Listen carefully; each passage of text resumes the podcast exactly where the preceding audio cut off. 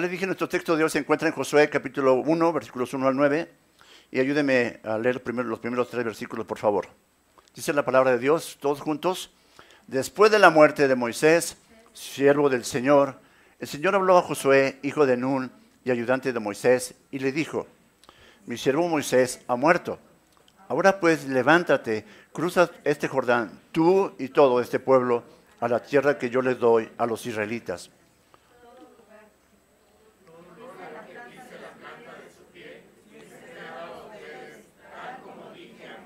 Ok. El punto principal de este estudio esta mañana es, Dios quiere que los ciudadanos de su reino estén plenamente confiados en la fidelidad de su rey, que siempre cumple lo que promete. Dios quiere que los ciudadanos de su reino estén plenamente convencidos de la fidelidad de su rey, que siempre cumple lo que promete. Y vamos a dividir este estudio en tres puntos. Punto número uno, la comisión de Dios. Punto número dos, la promesa de Dios. Y punto número tres, el mandato de Dios. Y lo tienen ahí en sus pantallas.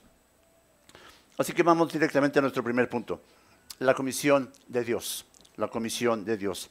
Y comienza el versículo 1 diciendo, después de la muerte de Moisés. Y tenemos que hacer un alto y comenzar aquí. Recordemos que el plan de Dios desde el, Génesis hasta el Apocalipsis ha sido siempre la instalación y el de su reino en la tierra. Lo hemos estado viendo con Malaquías, lo hemos estado viendo ya con, con Emías, lo hemos estado viendo con Edras, lo, estamos viendo, lo vimos con Esther. El Señor lo intentó con Adán y Adán falló. Lo intentó con Noé y Noé también falló. Luego siguió Moisés y la historia se repitió. Y ahora en el contexto de esta porción de la escritura que estamos a punto de analizar nos encontramos con Josué un hombre con grandes cualidades que durante mucho tiempo fue ayudante de Moisés y que ahora en este punto le es pasada la estafeta del liderazgo de Israel con todas las implicaciones que esto conllevaba. Y en este contexto de la historia del pueblo de Israel, que es que encontramos a Josué recibiendo instrucciones directas de parte de Dios para introducir a su pueblo la tierra que Dios se había prometido que le daría a Abraham y su descendencia. Déjeme hacerte un contexto ahí. Yo sé que lo sabes, yo sé que lo recuerdas, pero es importante que, que lo veamos. Dios había eh, llamado, bueno, Adán, vino después Noé, vino después Abraham, vino Isaac, vino Jacob, vino todos esos hombres. Pero Dios había hecho un pacto con Abraham. Le iba a dar una descendencia y le iba a dar una tierra. La descendencia ya estaba en marcha. Faltaba la tierra. Dios había hecho una promesa que ellos poseerían la tierra de Canaán. Entonces, en ese, es en ese contexto que el líder Moisés que había sido quien los sacó, los había liberado, Dios había usado para liberar a su pueblo de Egipto, que estuvo cautivo durante más de 400 años, casi 430 años, salen de Egipto y salen con, con, con grandes victorias sobre el pueblo egipcio, sobre muchos pueblos que se atravesaron en su camino. El mar rojo se había abierto para que ellos pasaran en seco y habían llegado al desierto y habían estado al punto de entrar ahí en el libro de Números, capítulo 11, a la tierra prometida. Tenían una tierra que fluía leche y miel. Tenían frutos maravillosos, tenían ciudades eh, eh, que aunque estaban fortificados, ellos sabían que podían conquistarlas porque el Señor iba con ellos. Habían tenido la columna de fuego en la noche, habían tenido la nube durante el día para guiarlos, habían tenido el maná como alimento, sus ropas no se desgastaban, tenían la promesa de Dios de que Él los iba a introducir a la, tierra de Canaán. Y llegan a la tierra de Canaán y, en lugar de avanzar hacia la tierra, como el Señor les había dicho, ¿Qué fue lo que pasó? Se quejaron, titubearon, tuvieron miedo. Es que los hombres de ahí son gigantes, nos van a destrozar como langostas. Es que hay ciudades amuralladas que parecen inexpugnables, nos van a, comer vivos. Eso, fue lo que ellos pensaron. Entonces, en lugar de entrar a la tierra de Canaán, retrocedieron. ¿Y qué pasó con eso? Les costó 40 años de estar vagando en el desierto. Ese es el contexto. Y ahora Dios, eh, Moisés, ha muerto y Dios habla a Josué. Josué le da indicaciones para que él entre. Déjame recordarte Génesis 13, 14, 15. El Señor dijo a Abraham, después que Lot se había separado de él, alza ahora los ojos y mira desde el lugar donde estás hacia el norte, el sur, el oriente y el occidente. Pues toda la tierra que, que ves la daré a ti y a tu descendencia para siempre. Una promesa que Dios estaba haciendo a Abraham en ese momento. Y hermanos amigos, si hacemos una lectura superficial de estos dos versículos que acabamos de leer, nos perderemos del gran tesoro que se halla en ellos. Hay algo muy importante y extraordinario que debemos notar aquí. Yo sé que tú ya lo has notado, pero quiero resaltarlo. Dios es fiel. Siempre cumple su palabra, siempre cumple sus promesas, nunca se olvida de ninguna de ellas.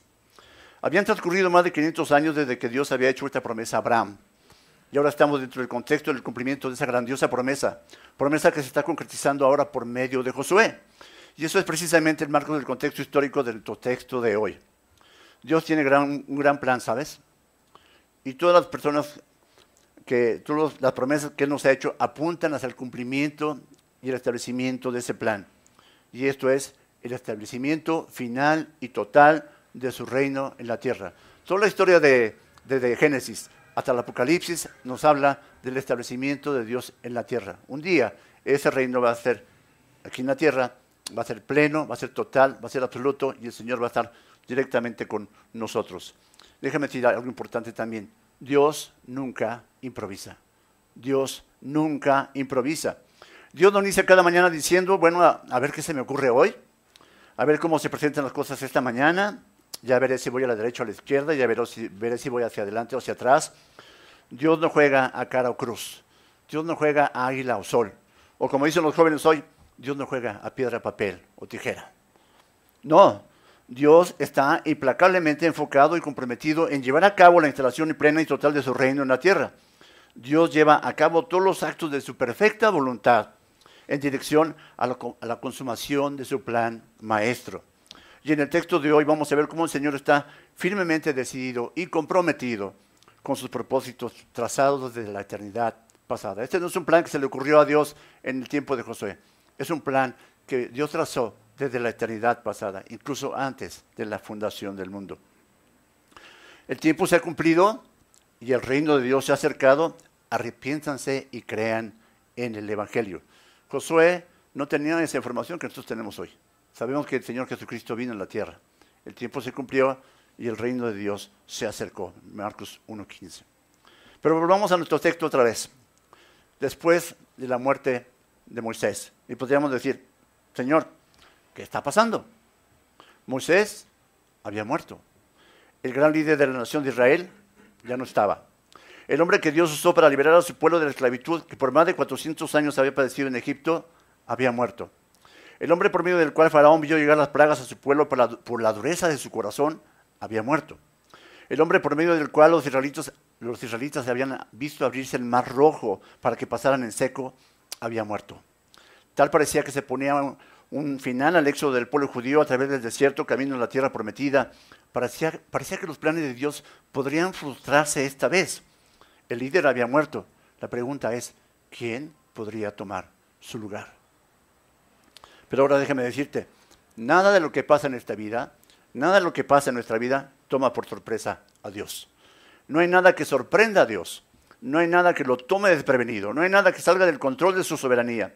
Él había estado trabajando todo ese tiempo, escogiendo y preparando a otro hombre que tomaría el liderazgo de Israel para introducirlo a la tierra que Dios había prometido a Abraham y su descendencia. Él tenía ya listo a ese hombre en el tiempo preciso, en la forma precisa, en el lugar preciso un hombre que siempre había estado muy cercano al líder Moisés que acababa de morir, su nombre Josué, hijo de Nun. Pero ahora bien, hay algo que es muy importante y puntualizar, y, en lo que y siempre muchas veces nos perdemos de vista o enfocamos de manera incorrecta. Algo que nunca debemos dejar de lado porque generalmente enfocamos mal. El verdadero líder del pueblo de Israel, así como de cada pueblo de la tierra, es Dios. El rey de reyes y señor de señores.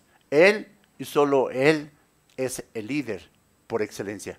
Todo lo que estaba aconteciendo no fue nunca el plan de Moisés, no era en absoluto el plan de Josué, no era para nada el plan del pueblo de Israel, era 100% el plan de Dios. Era 100% y por completo el plan de Dios. y algo que es importante anotar también, la historia de la Biblia no es la historia de los hombres de la Biblia es la majestuosa historia del Dios de los hombres de la Biblia. Eso debemos tenerlo siempre muy presente porque a veces se nos olvida eso, ese pequeño detalle se nos olvida. La historia de la Biblia no es la historia de los hombres de la Biblia, sino la majestuosa historia del Dios de los hombres de la Biblia. Seguimos con nuestro versículo. Después de la muerte de Moisés, siervo del Señor, el Señor habló a Josué, hijo de Nun y ayudante de Moisés. Era por demás evidente que Moisés había sido un siervo del Señor gran parte de su vida, un servidor de Yahweh, un siervo que hablaba con Dios cara a cara y por medio del cual Dios había realizado grandes y portentosos prodigios.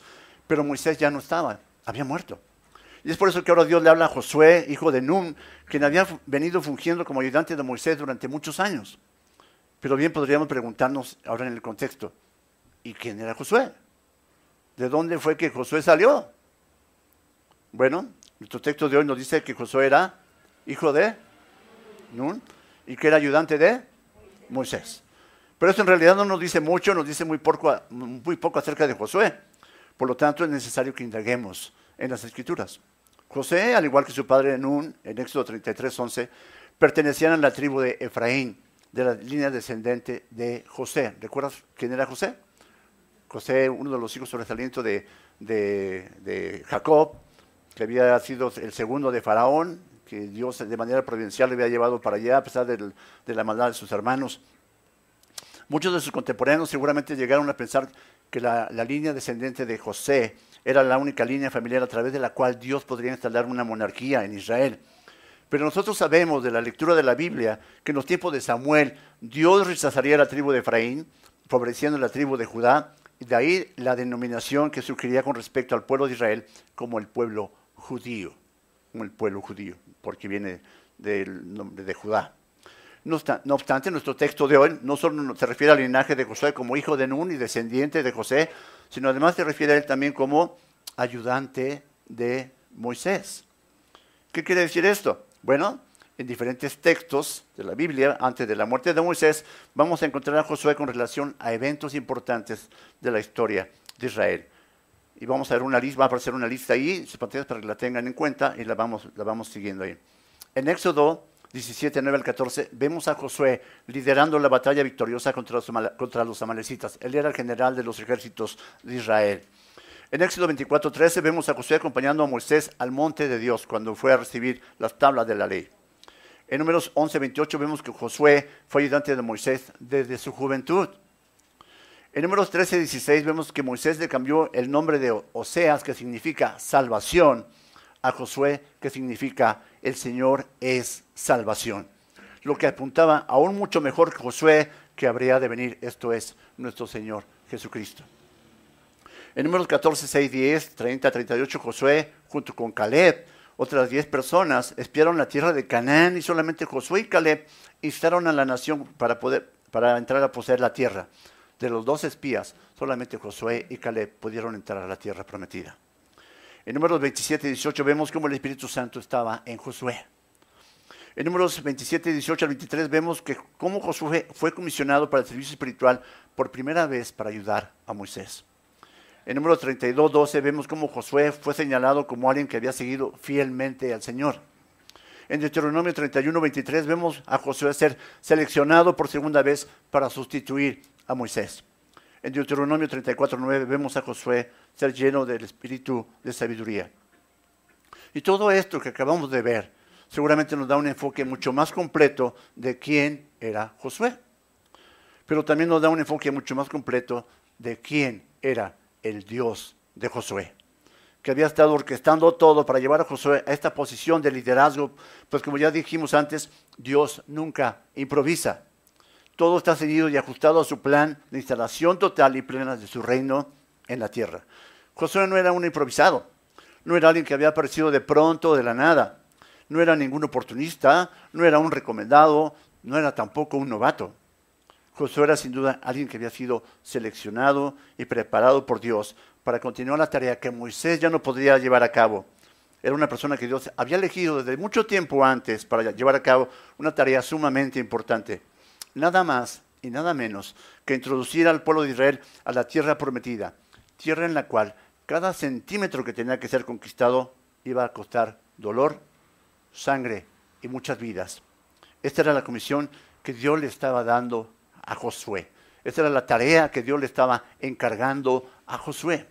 Pero déjame decirte algo, en el mismo sentido y en el ámbito espiritual, a cada uno de nosotros, de cada uno de nosotros los creyentes, se nos ha dado una gran comisión de parte de Dios.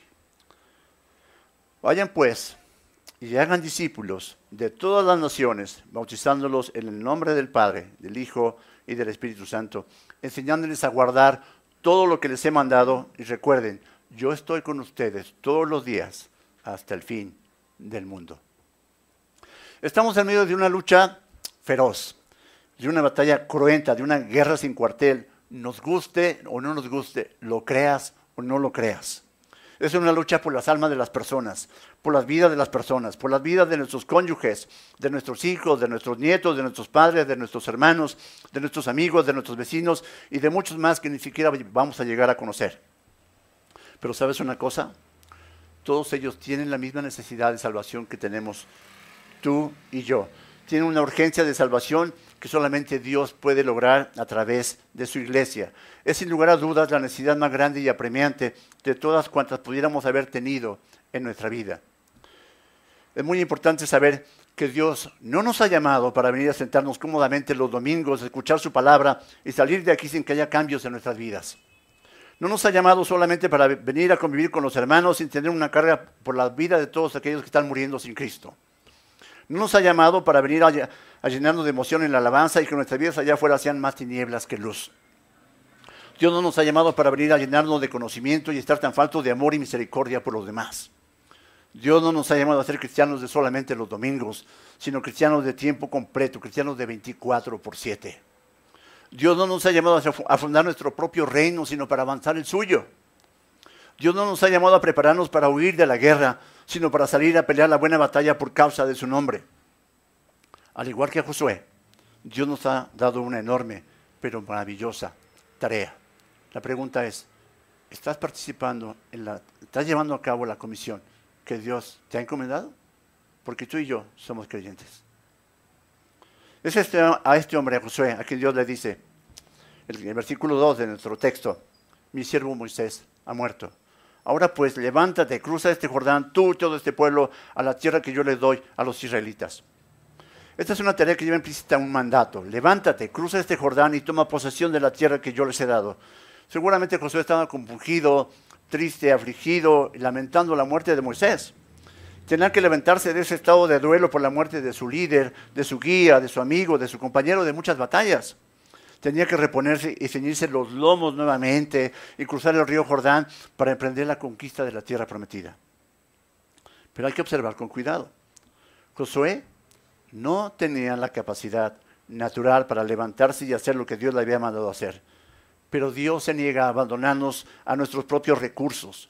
Él no es imprudente, duro o infiel como para llamar a alguien a hacer una tarea sin antes capacitarlo para llevarla a cabo tal y como ya vimos que lo había hecho con Josué, pero de la misma manera tú y yo no tenemos esa capacidad natural para levantarnos y hacer lo que Dios nos ha mandado hacer.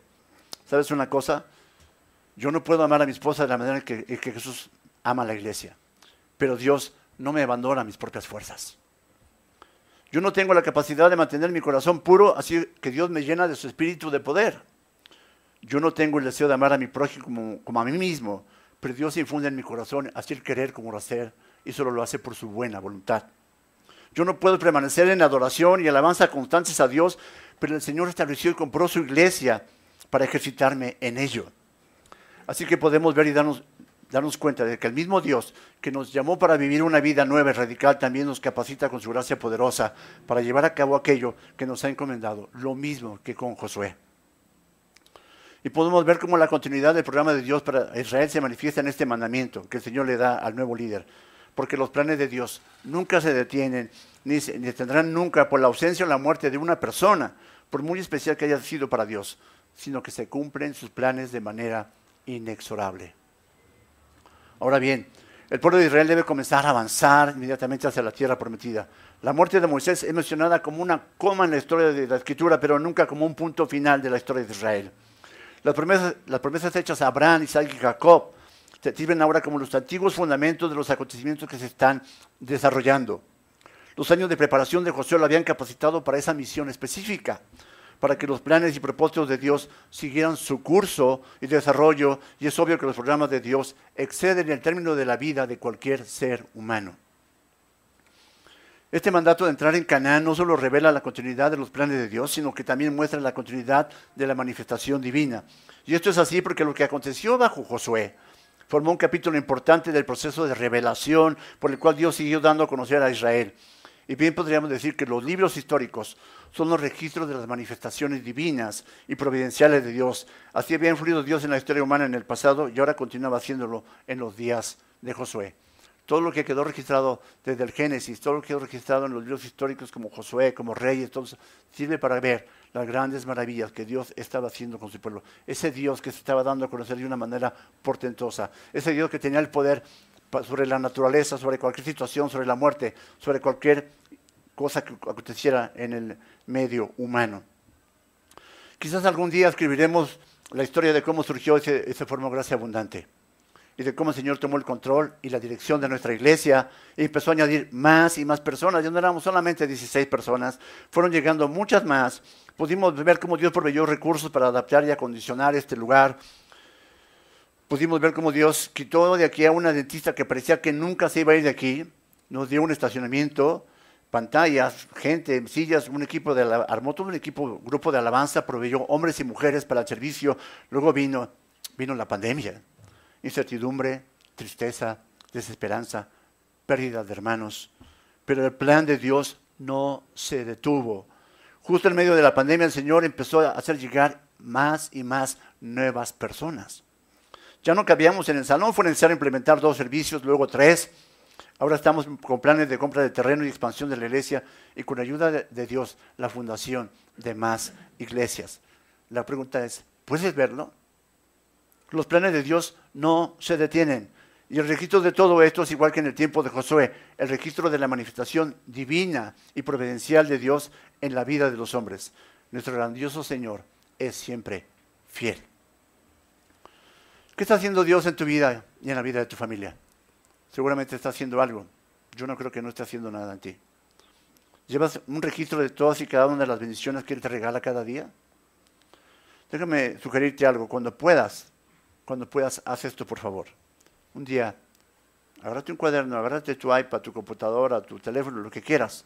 Y si puedes, enumera cuántas bendiciones ha hecho llegar Dios a tu vida. Y déjame decirte algo. No te va a alcanzar. No te va a rendir el espacio para anotar todas las bendiciones que Dios ha derramado en tu vida lo mejor que podemos hacer es ponernos de rodillas y dar gracias a Dios, al Señor, por tantos dones y merecidos que Él ha hecho llegar a nuestra vida. Y escucha lo que digo, no lo que tú has logrado, sino lo que Dios te ha permitido y ayudado a lograr. Y te lo prometo, te vas a quedar sorprendido. Te vas a quedar abrumado por la inmensurable misericordia, gracia y providencia de Dios.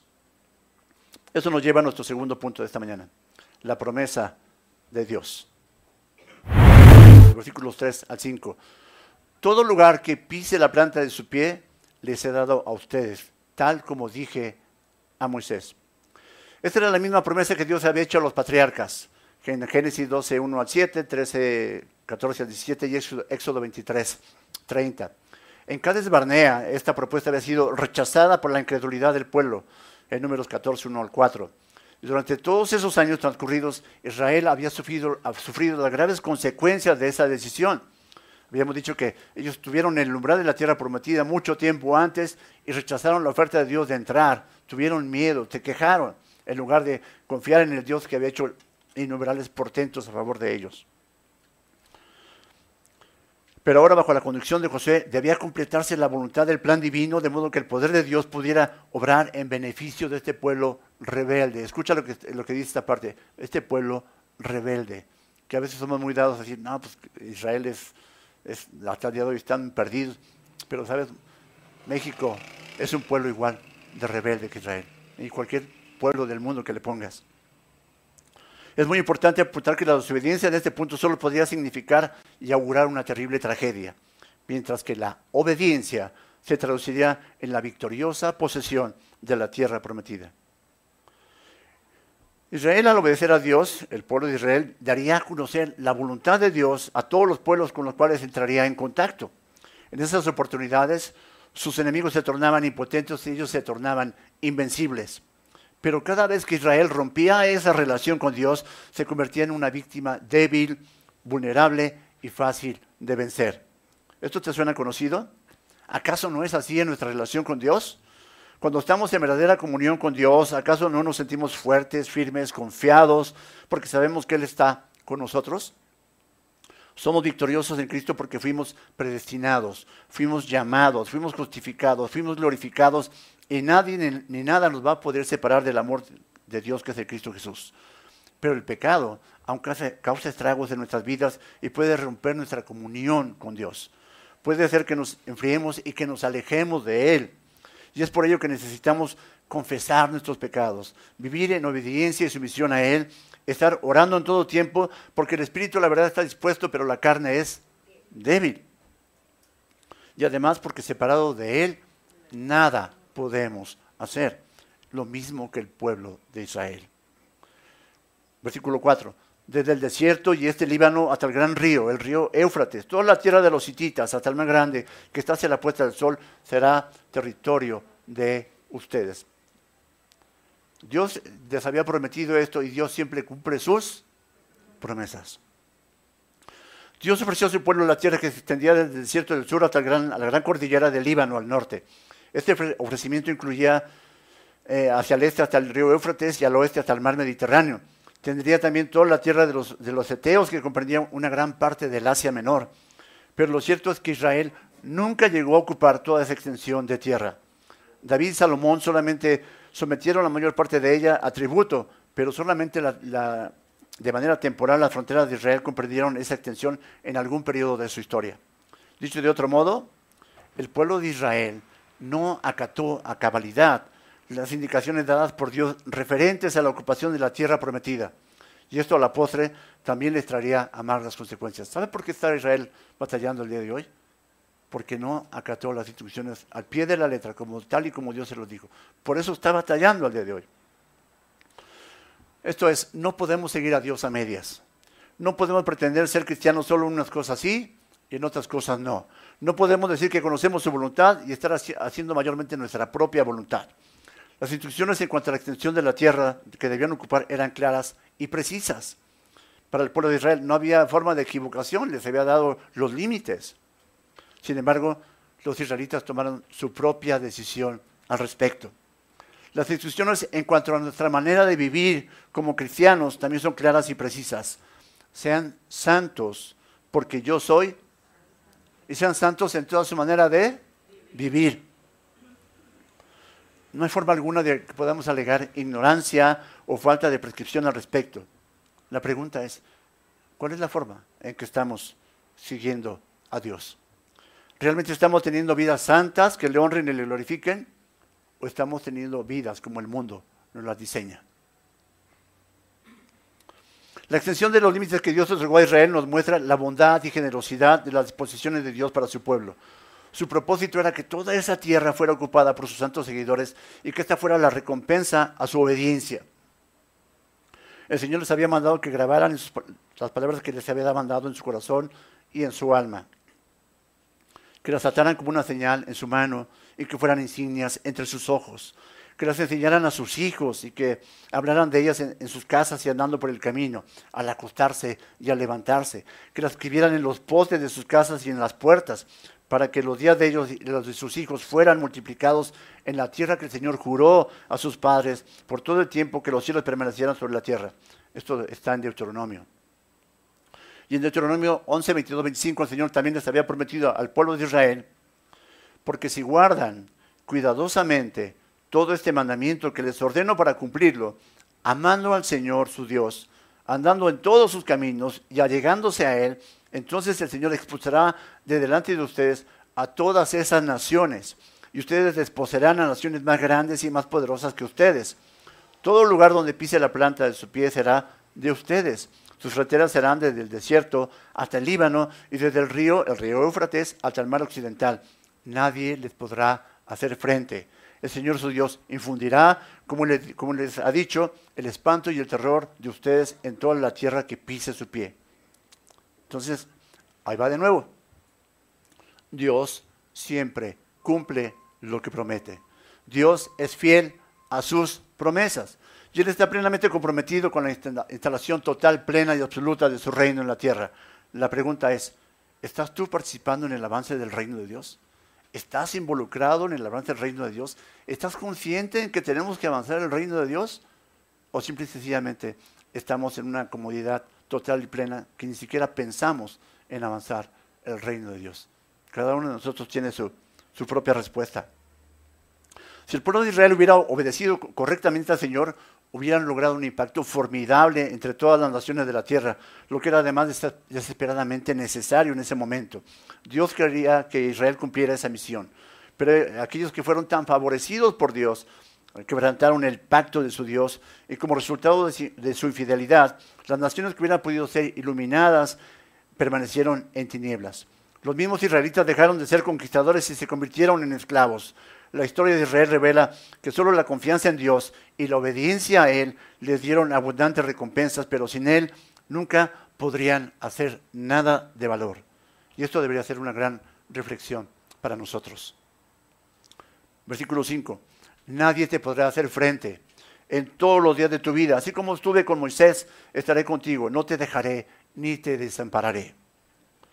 Dios no solo le mostró a José una visión de lo que podría hacer, sino que también le aseguró la dinámica necesaria para que, para que esto se hiciera realidad. Como estuve con Moisés, estaré contigo. Esta era toda la seguridad que, que Josué necesitaba. Sabía que Dios era quien había hecho a Moisés invencible en medio de peligros y enormes dificultades.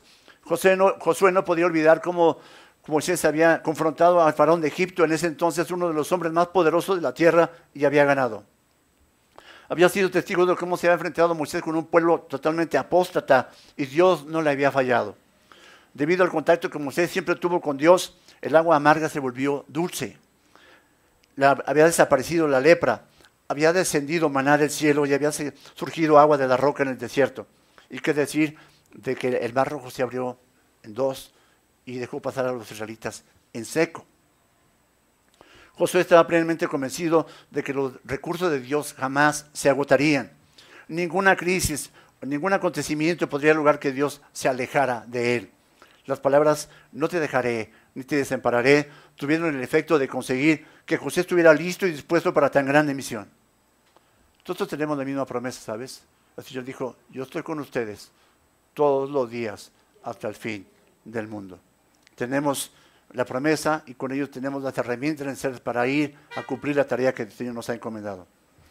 Podemos ver aquí cómo la extensión de la ayuda divina al nuevo líder sugiere que los hombres de Dios pueden pensar, pueden pasar de este mundo, pero el poder que los hizo grandes permanece. Dios quiere que su pueblo de todas las épocas recuerde que Él no ha de fallarles cuando se sientan débiles, ni se va a olvidar de ellos, cuando ellos aun cuando ellos se hayan flaqueado o se hayan alejado. Notemos lo que Dios ya había dicho en Deuteronomio 31, 7 al 8. Entonces Moisés llamó a Josué y le dijo en presencia de todo Israel, sé firme y valiente, porque tú entrarás con este pueblo en la tierra que el Señor ha jurado a sus padres que les daría, y se la darás en heredad. El Señor irá delante de ti, Él estará contigo, no te dejará ni te desamparará, no temas ni te acobardes. Y el Señor había confirmado esta promesa. ¿No te suena a lo que acabo de decir hace rato? Yo estoy con ustedes todos los días hasta el fin del mundo, porque el mismo Dios de Josué es el mismo Dios de nosotros. Jesucristo es el mismo ayer y hoy y por los siglos. Aquel que los cogió y lo preparó para una encomienda tan grande, aquel que lo puso al lado de Moisés para crecer y aprender a, su lado, aquel que lo había formado para ocupar ahora el lugar de liderazgo de su pueblo, es el mismo Dios y Señor de nosotros. Es el mismo Dios y Señor de gracia abundante. Dios le había hecho una promesa a los patriarcas Abraham, Isaac y Jacob, y ahora nos encontramos en el umbral del cumplimiento de esa promesa, porque nuestro Dios cumple lo que promete. Él nunca se olvida de ninguna de sus promesas. Él es siempre fiel a su palabra. Entonces vi un cielo nuevo y una tierra nueva, porque el primer cielo y la primera tierra pasaron. Y el mar ya no existe y vi la ciudad santa, la nueva Jerusalén que descendía del cielo de Dios, preparada como una novia ataviada para su esposo. Entonces oí una gran voz que decía desde el trono, el tabernáculo de Dios está entre los hombres, y él habitará entre ellos, y ellos serán su pueblo, y Dios mismo estará entre ellos. Él enjugará toda lágrima de sus ojos, y ya no habrá muerte, ni habrá, habrá más duelo, ni clamor ni dolor, porque las primeras cosas pasaron. ¿Te suena parecida, conocida esta promesa? ¿La esperamos? ¿La estamos, estamos pensando que vamos, vamos a acceder a ella? Porque Dios es fiel a lo que promete. Dios cumple sus promesas. Al igual que a los patriarcas, Dios nos ha hecho grandes y maravillosas promesas que sin lugar a dudas se van a cumplir entre los tiempos del plan maestro de Dios. La pregunta es, ¿estás viviendo en función de esto que dices que crees? Esto nos lleva a nuestro tercer y último punto de esta mañana, el mandato de Dios, versículo 6 al 9. Versículo 6, sé fuerte y valiente, porque tú darás a este pueblo posesión de la tierra que juré a sus padres que les daría. El mandato que Josué recibe de parte de Dios aquí es claro y contundente, sé fuerte y valiente. Para cumplirlo, José debía estar plenamente persuadido de que Dios haría todo lo que le había prometido. La confianza basada en las promesas de Dios es la esencia de la fe bíblica. La confianza basada en las promesas de Dios es la esencia de la fe bíblica. Seguramente Josué recordaba esa instrucción que años atrás había llevado a cabo junto con Caleb y otros diez israelitas.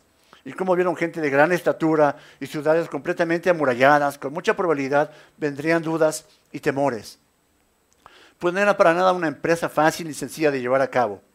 Pero Josué debía liderar la batalla de la fe y esperar el triunfo porque fiel es quien lo había prometido. Además, Dios contaba con él, a pesar de que a estas alturas del, partido ya Josué sería un hombre de aproximadamente 90 años. Hay gente que dice, no, pues ya estoy grande, ya no puedo memorizar, ya no puedo hacer. Josué y Moisés son testigos vivientes de que a una edad madura se puede servir a Dios. No obstante, no obstante, perdón, Dios le había dicho, tú darás a este pueblo posesión de la tierra que juró a sus padres que le daría. El Señor no tenía en cuenta la posibilidad de que hubiera un fracaso, porque sus planes siempre son firmes, son perfectos, no hay quien pueda estorbarlos. Había amanecido un nuevo día. Se ofrecían nuevas oportunidades y Josué tenía una fe muy firme en su rey y Señor, porque sabía que sin fe es imposible agradar a Dios y se podrían perder de todas las cosas buenas que les había provisto. La fe en el Señor sin duda alguna les iba a dar la victoria. Versículo 7, solamente sé fuerte y muy valiente. Cuídate de cumplir toda la ley que Moisés, mi siervo, te mandó. Dios le vuelve a indicar a, Josué que no tan solo fuera fuerte, sino que además de ser, debía ser muy valiente, repitiendo la indicación dada en el versículo que acabamos de analizar. Y esto es así por la relación tan estrecha que existe siempre entre la fe y la obediencia. La fe es la confianza basada en la promesa de Dios. Tú darás a este pueblo posesión de la tierra que juré a sus padres que les daría. Y tal clase de fe siempre tiene por fruto la obediencia. Una fe sin obediencia no es verdadera fe. La efectividad de cualquier cosa que emprendiera José dependería de lo siguiente, cuidar de cumplir toda la ley que me hicieron Moisés te mandó. Aquí y en el versículo 8 la palabra ley se emplea para identificar los escritos de Moisés que Moisés había dejado relativos a la voluntad de Dios para su pueblo. La palabra hebrea Torah o Torah significa mucho más que una legislación. Tiene la idea de instrucción y tiene la idea de dirección. Y esto es así porque ninguna obligación o responsabilidad justificaría desviación alguna de esta norma fundamental para la vida del pueblo de Dios. Si José no acataba diligentemente este mandato, le amenazaban peligros y grandes complicaciones para llevar a cabo su encomienda. Uno de esos peligros era el temor. Por lo tanto, debía ser fuerte y valeroso. La claudicación era peligrosa. Por lo tanto, el mandato era, no te desvíes de ella ni a la derecha ni a la izquierda. Porque el Señor sabía que existía el riesgo de olvidar. Por lo tanto, esa ley no debía apartarse de su boca. Los pueblos que iban a conquistar eran pueblos paganos, con dioses ajenos, con creencias completamente diferentes y formas de actuar totalmente opuestas a lo que Dios quería para su pueblo. Y podían contaminarse.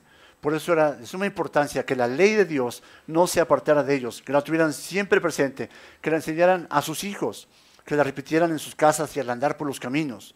Y esto era así porque el ocuparse de guardar toda la ley se traduciría en estar en reflexión continua, constante y en una dependencia total y absoluta de Dios.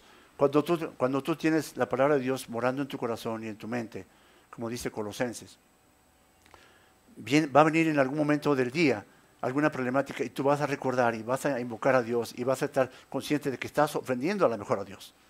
va a haber menos, menos riesgo de que te puedas perder. Pero si la palabra de Dios está completamente ausente de tu vida, si la, si la Biblia está completamente ausente de tu día a día, si no estás teniendo iglesia en casa, si no estás teniendo devocionales, si no estás teniendo oración, entonces difícilmente vas a poder estar cercano a Dios. Para que tengas éxito donde quiera que vayas. El éxito de Josué en esta empresa no dependería de su valor personal, no iba a depender de su destreza militar, no dependería de su buena planeación de las batallas que habría de llevar a cabo o del tamaño de su ejército, no dependería de su estrategia o de su confianza en sí mismo, sino que dependería total y absolutamente de su sujeción y obediencia al Señor de los ejércitos, el Dios de los escuadrones de Israel que había entregado de antemano a esos pueblos en manos de los israelitas liderados ahora por Josué.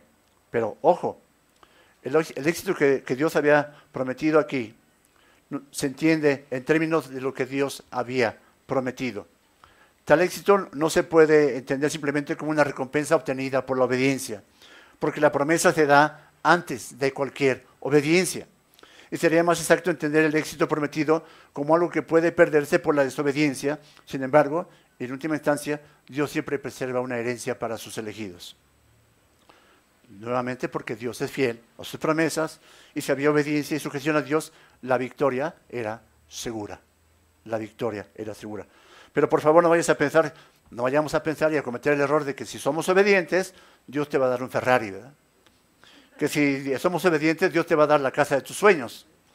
Que si somos obedientes, Dios te va a dar una esposa, un esposo, una novia, un novio eh, perfectos. No, sino que Dios te va a dar aquello que te ha prometido y que Él sabe qué es lo mejor para ti. Y debemos recordar y tener siempre presente que los planes de Dios siempre son mejores que los nuestros. En todo lo que hagamos, en todo lo que emprendamos, en todo lo que cursemos en nuestras vidas, la victoria que podamos llegar a tener no va a depender de nuestras fuerzas, de nuestra inteligencia, de nuestras propias decisiones, de nuestra capacidad, sino de la gracia, la bondad, la providencia y la misericordia de Dios. Si Dios no está en la ecuación, no podemos aspirar a una, victoria plena y verdadera. Dios tiene que estar en la ecuación. Versículo 8. Este libro de la ley no se apartará de tu boca, sino que meditarás en el día y noche. Ninguna de las palabras de la Biblia, ninguna coma, ningún punto está puesto en el orden que tiene por azar o por casualidad, sino que se ubica exactamente donde Dios quiso que estuviera puesta y con un propósito claro y definido. Y esta indicación no es la excepción. Cuídate de cumplir toda la ley que Moisés, mi siervo, te mandó. No te desvíes de ella ni a la derecha ni a la izquierda. Y ahora aquí dice, este libro de la ley no se apartará de tu boca, sino que meditarás en él de día y de noche, para que cuides de hacer todo lo que está en él escrito, porque entonces harás prosperar tu camino y tendrás éxito.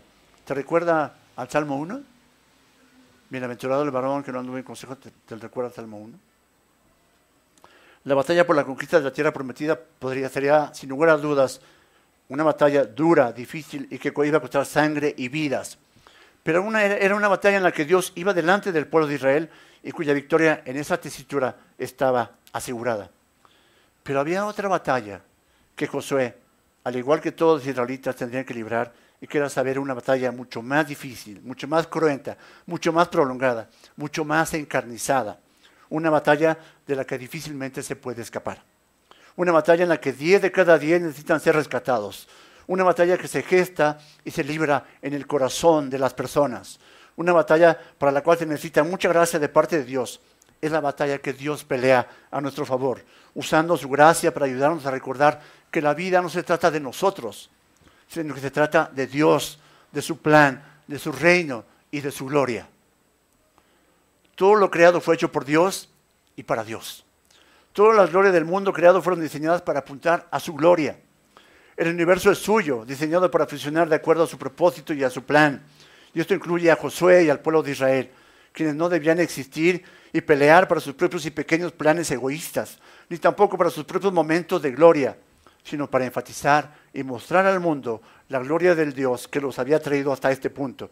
Y para ello era absolutamente necesario que ellos no se olvidaran de la ley de su Dios, de las palabras de su Rey y Señor, de que las victorias que habían obtenido y obtendrían solo eran posibles gracias al poderío del jefe supremo de los escuadrones de Israel, Jehová de los ejércitos. Primera de Corintios 10, 31 dice, entonces, ya sea que coman, que beban o que hagan cualquier otra cosa, háganlo todo para la gloria de Dios. Esta es la batalla de batallas, la que todos los creyentes libramos día a día. O estamos buscando la gloria de Dios, o estamos empeñados en robarle la gloria a nuestro grandioso Dios. De allí que el mandato es claro y preciso a Josué, que este libro de la ley no se apartara de su boca. Porque tal como dice Lucas 6:45, de la abundancia del corazón habla la boca. Lo que tú tienes en tu corazón, lo que, depositas ahí, lo que guardas ahí, es generalmente lo que vas a estar hablando y compartiendo y diciendo. El Señor le había, prometido a los israelitas con Josué incluido en Deuteronomio 8, 11 al 14. Cuídate de no olvidar al Señor tu Dios, dejando de guardar sus mandamientos, sus ordenanzas y sus estatutos, que yo te ordeno hoy. No sea que cuando hayas comido te hayas saciado, si hayas construido buenas casas y habitado en ellas, y cuando tus vacas y tus ovejas se multipliquen, y tu plata y oro se multipliquen, y todo lo que tengas se multiplique, entonces tu corazón se enorgullezca y te olvide del Señor tu Dios que te sacó de la tierra de Egipto de casa de servidumbre. Y me encanta cómo se conecta la escritura del Antiguo Testamento con el Nuevo Testamento. Colosenses 3, 16, 17 dice que la palabra de Cristo habita en abundancia en ustedes con toda sabiduría, enseñándose y amonestándose unos a otros con salmos, himnos y canciones espirituales, cantando a Dios con acción de gracias en sus corazones y todo lo que hagan, de palabra o de hecho, háganlo todo en el nombre del Señor Jesús, dando gracias por medio de Dios al Padre. Todo lo que hemos podido obtener hasta, hasta hoy es gracias a Dios. Todo lo que podemos vivir, tu familia, tu casa, tu trabajo, tu vivir diario es gracias a Dios. Que nunca se nos olvide eso.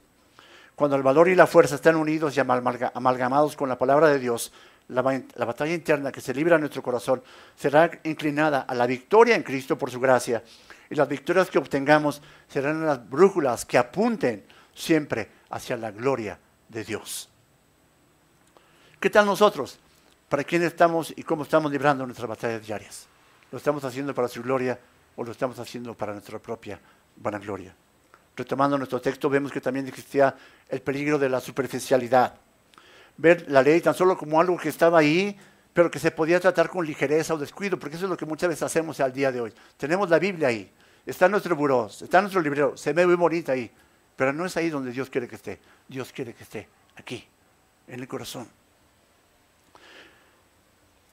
Por consiguiente, Dios hace un fuerte énfasis en el libro de la ley, queriendo significar con ello todo el material registrado por Moisés después de hablar a los israelitas en el desierto al este del Jordán, lo que con mucha probabilidad se refiere a todo lo que ahora se conserva en Deuteronomio capítulo 5.1 al capítulo 26.19. También de acuerdo con Deuteronomio 17, 18 19, los reyes israelitas debían hacer una copia del libro de la ley y meditar en él para saber cómo debían guiar a su pueblo los israelitas serían juzgados por Dios sobre la base de la obediencia al libro de la ley. Y vemos cómo en Deuteronomio 31, 24, 26, Moisés escribió este libro y lo confió a los levitas que llevaban el arca del pacto. En todo esto podemos ver la importancia que Dios daba a su ley, sus mandamientos y cada una de sus indicaciones. La misma que el día de hoy da a su palabra, a las sagradas escrituras. Es por ello que Dios le ordena a Josué.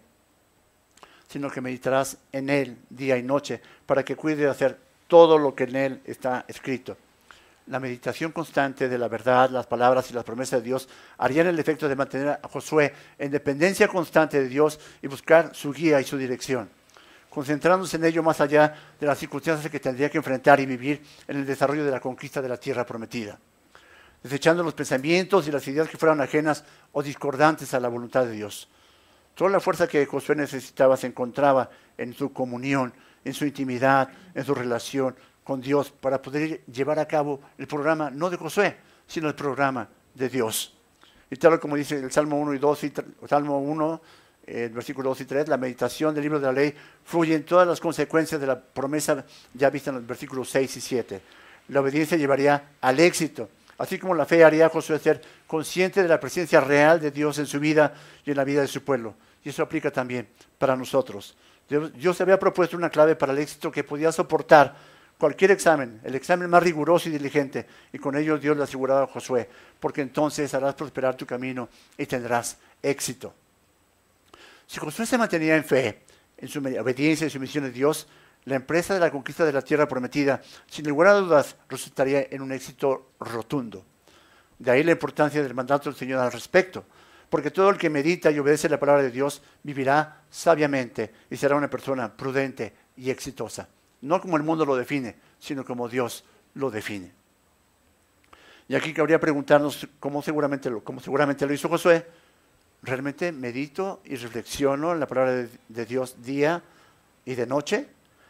¿Realmente la palabra de Dios es mi deleite? ¿Realmente tengo fe en la verdad y la promesa de Dios para mi vida? ¿O realmente solamente estoy buscando a Dios para que satisfaga mis necesidades o para que me dé lo que yo quiero? Espero en el Señor que tengamos realmente la respuesta correcta.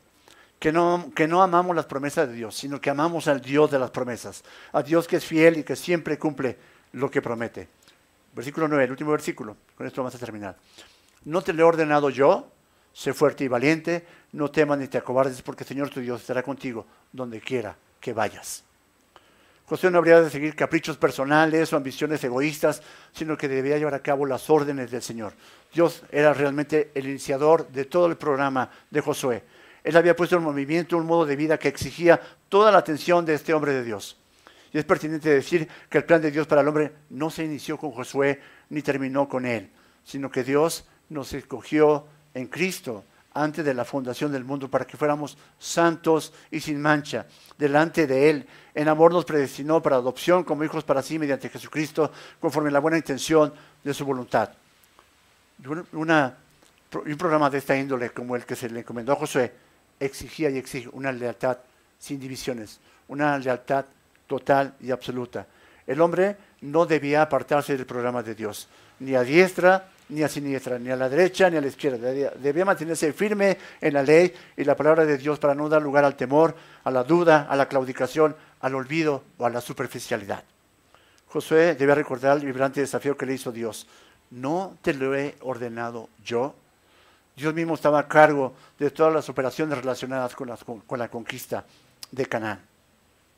Además, Dios no solo desafía a Josué a llevar a cabo tan grande empresa, sino que también le indica el carácter con el que dicho plan ha de ser ejecutado. Sé fuerte y valiente, no temas ni te acobardes. Josué se tenía que emplear a fondo, poner toda su atención y todas sus fuerzas en la empresa que Dios le había encomendado. Recordemos que el perfecto, el perfecto amor no hay temor, porque el amor echa fuera el temor. Y desde luego que además de todo, José tenía que ser intrépido, audaz, decidido y plenamente convencido de que estaba bajo el mando y protección del Dios que siempre cumple sus promesas. El siervo del Señor puede ser tentado en todo, pero no ha de claudicar, no ha de ceder. Ha de ser como el Josué del Nuevo Testamento, esto es Cristo, el cual, por el gozo puesto delante de él, sufrió la cruz, menospreciando el oprobio. Y es evidente que en este preámbulo, antes de iniciar la conquista, Josué necesitaba más que nadie el sabio consejo y dirección de Dios. Sé fuerte y valiente, no temas ni te acobardes. Porque el Señor estará contigo donde quiera que tú vayas. Entonces, podemos identificar que Josué tenía la promesa de Dios, que primero Josué tenía la encomienda de Dios, tenía la promesa de Dios y tenía el mandato de Dios. Y él conocía a ese Dios. Entonces, ¿qué diremos a esto? Si Dios es por nosotros, ¿quién contra nosotros? ¿Quién contra nosotros? Aquel que estaba con Josué era mucho más grande que todos aquellos que estaban en contra de él. ¿Cómo podemos concluir este sermón? Dios quiere que los ciudadanos de su reino estén plenamente convencidos y confiados en la fidelidad de su rey, que siempre cumple lo que promete. De verdad, recordemos esto, Dios ha hecho promesas grandes a tu vida, está firme, sé valiente, no te acobardes, porque los cobardes, los incrédulos, los mentirosos, los, todos los que hacen eh, cosas abominables delante de los ojos de Dios, no heredarán el reino de Dios. Y en esta porción de la escritura vemos al Señor obrando y moviendo las piezas y llamando a José para una tarea que tiene que ver con el cumplimiento de una promesa hecha por el Señor muchos años atrás al patriarca Abraham y su descendencia. Y también vemos cómo el Señor proveyó todo lo necesario en el tiempo preciso, en la forma precisa y con la persona indicada para concretar, concretizar y llevar a cabo dicha promesa. Porque los planes de Dios no hay quien los pueda estorbar. Y así como el Señor le prometió a Abraham una tierra y una descendencia tan grande como la estrella del cielo las arenas del mar, así también nosotros nos ha prometido un cielo nuevo y una tierra nueva, y pero para llegar allá necesitamos poner toda nuestra confianza y nuestra fe en Él, cuidando de guardar su palabra y su ley, meditando en ella, obedeciendo sus mandatos y preceptos, y además debemos ser fuertes y valientes porque Dios conoce perfectamente lo que cada uno de nosotros estamos enfrentando el día de hoy. Él ve toda la corrupción que está a nuestro alrededor. Dios no está en pánico preguntándose cómo va a llevar a cabo su plan en medio de todos estos obstáculos. No te desanimes, no te acobardes. Dios te tiene exactamente donde Él desea. Él sabe cómo va a usar lo que te causa temor para fortalecer tu fe. Él no está sorprendido por las dificultades que enfrentas y está claro que no tiene la intención de dejarte enfrentarlas por ti mismo. Recuerda que Él está contigo en poder, gloria, bondad, sabiduría y gracia. Él puede vencer lo que tú no puedes. Y su intención es que las dificultades que enfrentas no sean enemigos que te derroten, sino herramientas que te transformen para su gloria. Así que si somos obedientes a su voluntad, el Señor estará con nosotros y donde quiera que vayamos. Y tal y como lo ha dicho, he aquí, yo estoy con ustedes todos los días hasta el fin del mundo. Y nuestro Rey es fiel y siempre cumple lo que promete. Vamos a orar.